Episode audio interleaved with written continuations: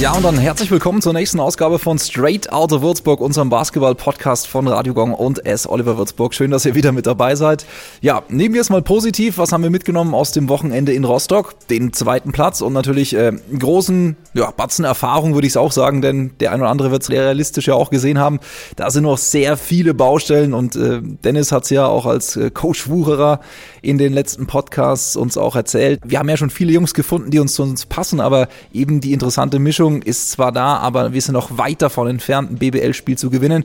Gegen Chemnitz hat man schon gesehen, über Kampf geht's. Gegen Hamburg, glaube ich, das haben wir auch gesehen, da haben sich dann auch die Baustellen aufgetan. Aber da müssen wir, glaube ich, auch jetzt mal ehrlich sein. Ich meine, was jetzt nachverpflichtet wurde, das sind Spieler, die haben teilweise auch keine BBL-Erfahrung und eben Leute, die wie Dennis auch gesagt hat, als, als Rollenspieler da waren, die sind jetzt plötzlich Führungsspieler, da ist einfach ein großer Umbruch und ich glaube, der muss einfach mal ja, Stück für Stück auch erstmal bearbeitet äh, und ja, verarbeitet werden, sodass das Stück für Stück in die Richtung geht, die wir für diese Saison auch brauchen und wollen. Die Emotion ist auf jeden Fall da, das ist das Wichtigste. Man sieht, dass die Jungs kämpfen, aber ehrlich gesagt, ich glaube, das ist uns auch klar. Wenn man das gegen Chemnitz gesehen hat und die waren ja Aufsteiger, dann wird es wahrscheinlich für uns auch um den Klassenhalt dieses Jahr gehen. Und alles, was oben drauf kommt, ist vielleicht so ein bisschen äh, das Sahnehäubchen und die Kirsche. Ähm, vielleicht wird die ja noch ein bisschen größer, aber das ist, glaube ich, die ehrliche Einschätzung dazu. Jetzt erstmal zurück hier. Wir sind übrigens im Trainingszentrum. Ihr hört es vielleicht am, am Schall. Wir haben natürlich auch gleich wieder einen Gast. Ähm, wollten aber vorab nochmal in eine andere Arena uns kurz beamen, gedanklich, nämlich äh, die It Wheels Arena ist ganz neu in Kitzingen, nämlich ist richtig stark. Ähm, da hat unser Vertragspartner und unser ähm, Kooperationspartner Jochen Freier auch von Tire Motive aus einer wirklich alten Sportarena beziehungsweise auf einer relativ guten Sportarena, die von den Amis damals dorthin gestellt wurde im Innopark in Kitzingen. Was richtig Schönes gezaubert, gibt eben viele Chancen dort für junge Basketballer sich zu entwickeln und äh, vielen Dank an dieser Stelle schon mal. Große Möglichkeit für unsere Akademie und vielen Dank nochmal auch an die Vertragsverlängerung von Tire Motive.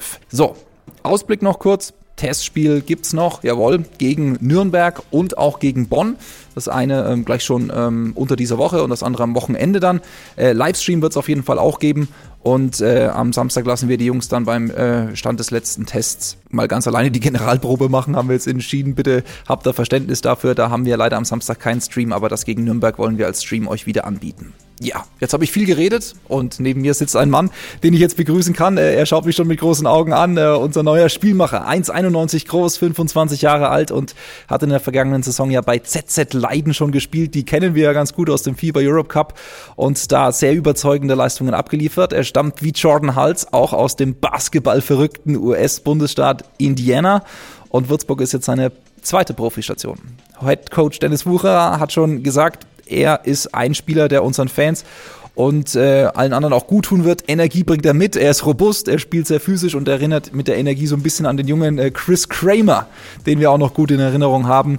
Und heute wollen wir mit ihm ein bisschen reden. Ähm, Taylor Persons äh, für die Ball State University war er 2017 und 2018 und als 2018 und 19 auch nochmal jeweils als bester Scorer und bester Vorlagengeber für die Cardinals unterwegs. Jetzt tritt er in große Fußstapfen als unser Spielermacher. Taylor, welcome to Straight Out of Würzburg, our basketball podcast here. Thank you, thank you for having me. Uh, did, did you understand anything of what I, I just said? to. I, I, did, I, understood my name and my yeah. university, ZZ okay. Leiden, that's about it. Yeah, uh, let's see. Um, uh, we talked about um, Leiden, a beautiful city. Yeah, we, we had the chance to, to, to, play last year there. Um, when you compare your last home in Leiden now with your new home in Würzburg, what is the biggest difference and how is it here? Uh, you know, honestly, the Netherlands in the whole is just super flat. A lot of people riding bikes, so I would say that's the biggest difference. Just how many bikes were in the Netherlands.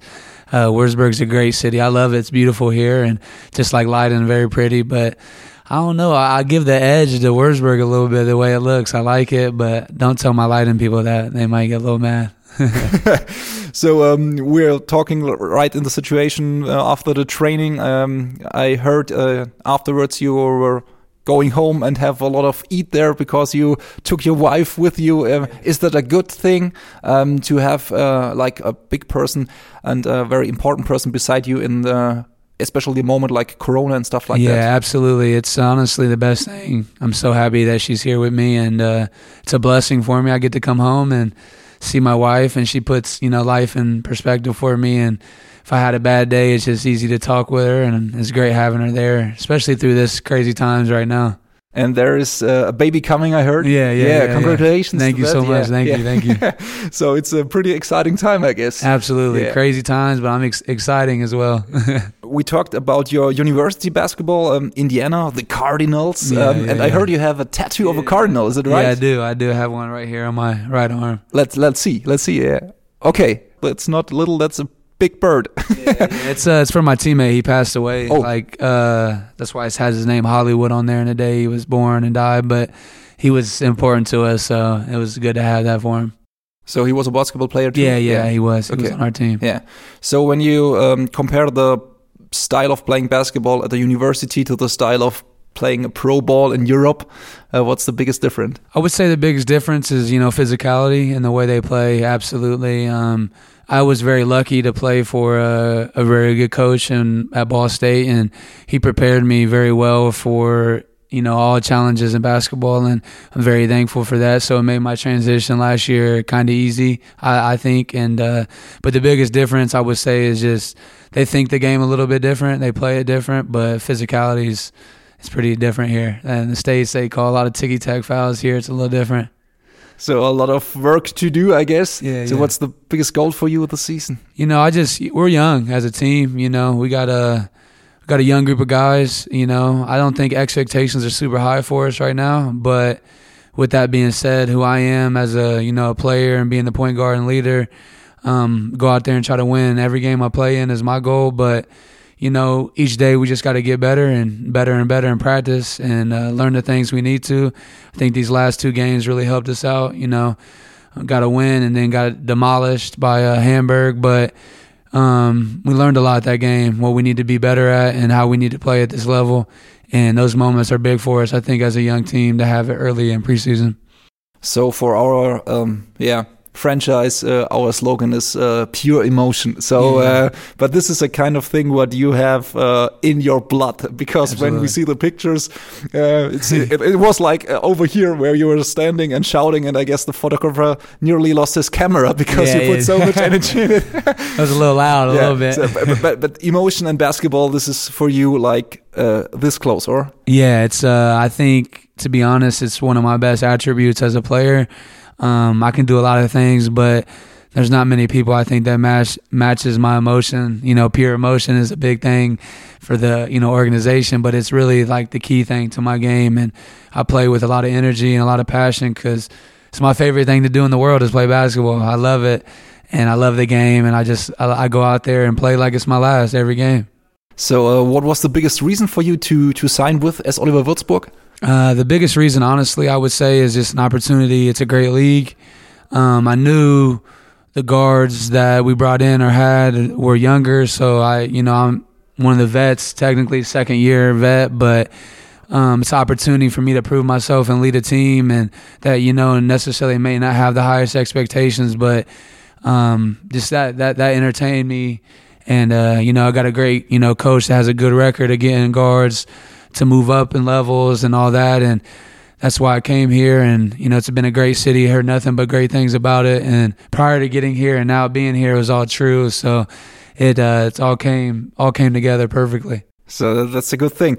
Um, so so you're from Kokomo. Kokomo, Indiana. Yeah, Kokomo. Yeah, okay, yeah, yeah. Uh, let- Let's talk a little bit about uh, when was the first moment where you picked up a basketball and said, "Okay, this is the thing I want to do for life." Do you have a memory of that, or was it in Kokomo? Or Yeah, it was. Uh, I would say I was super young, like five or six. You know, just playing. It's called Little Dribblers in uh, Kokomo. Just you get to play on a short hoop, and I loved basketball. I loved every sport as a kid. Though I played basketball, baseball, football, soccer, everything. Football, you guys call it, but Yeah. uh, it's. Uh, but I got older. Basketball became the thing that I actually loved, and it was one thing in my life that I could always turn to when things weren't going easy for me. I basketball was always stable in my life, and I owe a lot to the game, so that's why I love it so much. Is there something what you miss from home when you're now thinking of your old town? yeah, I'm, you know, I, honestly, I just I miss my family. You know, my my biggest supporters are my my dad, my mom, my grandparents. They're um they're there at every game. They're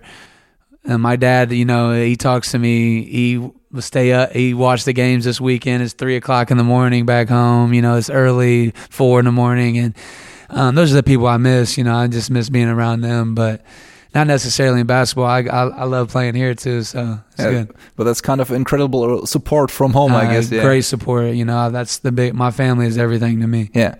So when we look back to the last month, um, you played for Leiden a great season. Um, and then there came Corona, like everybody Yeah, else. It was a big stop. Crazy. How how was the moment when you realized, okay, basketball is now not possible, and I have to go back home? We were actually just finishing up our my last game in Amsterdam, and uh, just you know on Twitter, and you reading a lot of things about the news and what's going on, and then you know I seen that uh, they were closing the borders for you know USA and all that, and I'm just over here like, what's going on? Like I didn't think it was this serious. They canceled one of our games, so we sat down the next day with the management and they were like, you guys can go home if you want. We'll, you know, bring you back if, you know, people didn't know what was going on. And I was like, yeah, I, I probably should go home. I don't want to be stuck over here and not know what's going on. And it was crazy, crazy times. I think um, a lot of people, like everyone in the world, it's a different time right now. And I think it was it was hard for me because I didn't get to finish my season, my rookie season, and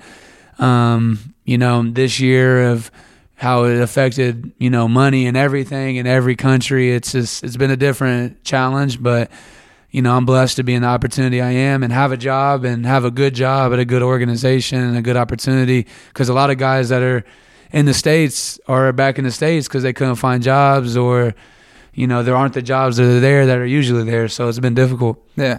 So did you have a backyard where you could you uh, Ah, I used to- some balls or I used to go to the you know park and play. That's Really? my biggest Okay. thing. Playing with older guys, being uh, being physical, being street ball, being tough. You know, I was just talking to Coach Key about that. Not enough kids play outside today. A little bit softer generation, but that's kind of how I learned how to play a lot. Well, learned a lot. So the last guy we had from Indiana was our guy we called the sniper, Jordan Yeah, Hulls. sniper. Unbelievable player uh, from the three-point line. Um, do you know him or? Uh, I've, I don't personally know him, but I've I know who he is. He went to IU. He was Mr. Basketball. It's hard not to. Everybody knows people in Indiana if you're a good basketball player. Yeah, so Indiana is like a, a basketball crazy state. I guess. absolutely, no Really? question. Yeah, it's crazy there. It's, it's everything. Basketball. You know, every, everywhere you turn, you see somebody has a goal on their hoop, on in their driveway. Yeah. people are playing. Old people are playing in the Y or the Rec little gym that they go to, and just a game that in Indiana is, you know, definitely the most popular sport by far. It's in the blood. It's in the blood. if you're in in, blood, Indiana, it's in your blood. So um, let's look at the um, NBA maybe no, for uh, just a short uh, time. Um, there is the finals are going. Yeah. Um, Lakers are up three one, I guess. yep. Yeah. Three one. So what do you guess? Who is going to be champion this year? Oh, it's easy. LeBron James, Lakers taking it home. Fourth championship. yeah. So you pro Lakers or are you pro Oh. Miami? I'm pro. I'm pro LeBron. So where he's at, I, I root for him. But uh, yeah, so I would say I'm going for the Lakers. I have been. Yeah. The same was the coach, so. but for me, it's, it's the same too because uh, I guess everybody in Würzburg in my generation is is, is a Dallas Mavericks Absolutely, fan because of be. Dirk Nowitzki. Now, I'm, and and, the series against LeBron and Miami Heat was, was let us one. say, it was a very tough one. that was a tough one for Yeah. LeBron's legacy. Yeah, yeah, he yeah, yeah. And so everybody is like loving the Dirk Mavs. dominated 'em. Yeah, and did. hating the Heat. Yeah. Here, so yeah. Um, last question uh, to the future. Uh, what are the biggest um, things uh, for the next weeks to get on the level you want to to reach as a as a person for yourself and for the team? I would say um, each day that we practice and stuff to get better each day to take a step as a team. You know, as I said earlier, young team, lots to learn to play at this level and be a you know a solid team in this league. So it's for me, just the goal would be to get an inch better every day. And I feel like if you do that consistently for a long period of time, then that's when you'll see the dividends pay in at the end of the season or in the middle of the season, beginning of the season, however you want to look at it. But for myself personally, I just want to keep being a better leader, you know, be positive because I know people are going to make mistakes. You know, that, that's tough for me sometimes because I'm trying to, I'm so passionate about winning, competitive that all I want to do is win the drill, win this, win that. But you got to take a step back sometimes and, uh, you know, be a, be a better leader for myself and just keep doing what I do. I think I've been doing well in the preseason and playing well and doing what they brought me here to do. And, um, keep stepping up my game and you know be a player that uh, I think everybody here at Wurzburg and the city would like to see and like to be a part of their team and um, that, yeah, that's what I do, man. I just play hard and you know, I bring it every day. So and hopefully all. a lot of positive screams. Yeah, positive screams. Positive screams, yeah. After a good uh, um, assist or something, yeah, also absolutely. a good three pointer. So all the best for you. Thank you. All thank the best you. for the next weeks. I guess the challenges aren't uh, getting uh, easier because there are like the big ones like Ludwigsburg, Bamberg, Ulm. I guess the coach told already these are big opponents, right? Yeah, yeah, they're big opponents, but you know they practice like we do. They put on their shoes like we do. It's uh, it's basketball. Anybody can be beat, and uh, we just got to be better in that day. You know, be the better team, and that's what I'm gonna. That's my goal. You know, and I'm gonna bring it and hopefully get our guys to have the same mindset every day that we can come out and play that way and be a be a great team every day. But we have to earn that right for sure. I like that attitude. Yeah, yeah. Last thing, when people are here in our podcast, we we are asking for the favorite song, what the people are listening to at the moment. So, is there maybe a favorite song for you to? To bring some emotions in your workout or ah, you know I, I listen to a guy named Rod Wave a lot. Okay, he's, uh, he's like a I wouldn't call him a rapper. He's like a rapper slash singer. You know, he's got a lot of good music. That's what I listen to probably the most. Okay, um, but not to li- the workout to, yeah. kind of just to chill. Okay. You know, lay back. And when you have to put one favorite song out, what would it be? One favorite song. That's tough for me. I would have to say. Uh, I don't know. Can't give it. Can't give it. Okay. I don't know. So we, we will listen to it and we will pick one song for this. You pick the Rod Wave yeah, song yeah. for you. and now uh, I have to say all the best. And I guess uh, dinner is waiting for you. I hope so. I hope the wife's taking care of me. Why are you listening? I hope you got the lunch dinner ready for me. Favorite lunch for you? What do you? I love chicken. I love chicken, man. Anything chicken is me. That's what I, that's what I eat. so thank you very much, thank Tyler so Persons. Much, und äh, vielen Dank nochmal fürs Zuhören. Äh, auch äh, wie gesagt, wir haben es auf Englisch gemacht, weil ihr habt schon rausgehört gehört, äh, das mit dem Deutsch, das dauert noch ein bisschen, aber das ist ja auch kein Problem. Und äh, ich denke, der ein oder andere wird ja auch im Englischen ganz gut dabei sein. Das Wichtigste ist durchgekommen. Und wir freuen uns sehr darauf, dass er als Leading Point Guard ähm, auch mit den Emotionen vorangeht. Und ich glaube, dass er weiß, was er hier will und dass er weiß, was er hier tut, das, das hat man auch rausgehört. Dementsprechend ähm, sehr interessant reinzuhören und wir wünschen euch eine, eine schöne Woche. Könnt gerne, wie gesagt, in den Stream reinschalten gegen Nürnberg. Gegen Bonn äh, gibt's wie gesagt, für die Generalprobe erstmal nichts. Das ist vielleicht auch so ein bisschen so für den Coach, um zu gucken, dass man da vielleicht nicht auch alles verrät. Aber wir werden euch auf jeden Fall auch auf über Websites, Social-Media-Kanälen und Co. auf dem Laufenden halten. Vielen Dank für eure pure Emotion. Wir vermissen euch, das kann man, glaube ich, auch nochmal am Ende sagen. Ähm, wir freuen uns sehr drauf wenn es dann irgendwie in die Halle geht und wir da hoffentlich auch euch wiedersehen werden. Bis dahin durch den Podcast hoffentlich ein bisschen Basketballnähe für euch. In diesem Sinne, habt eine gute Zeit, bleibt gedanklich positiv und bis zum nächsten Mal.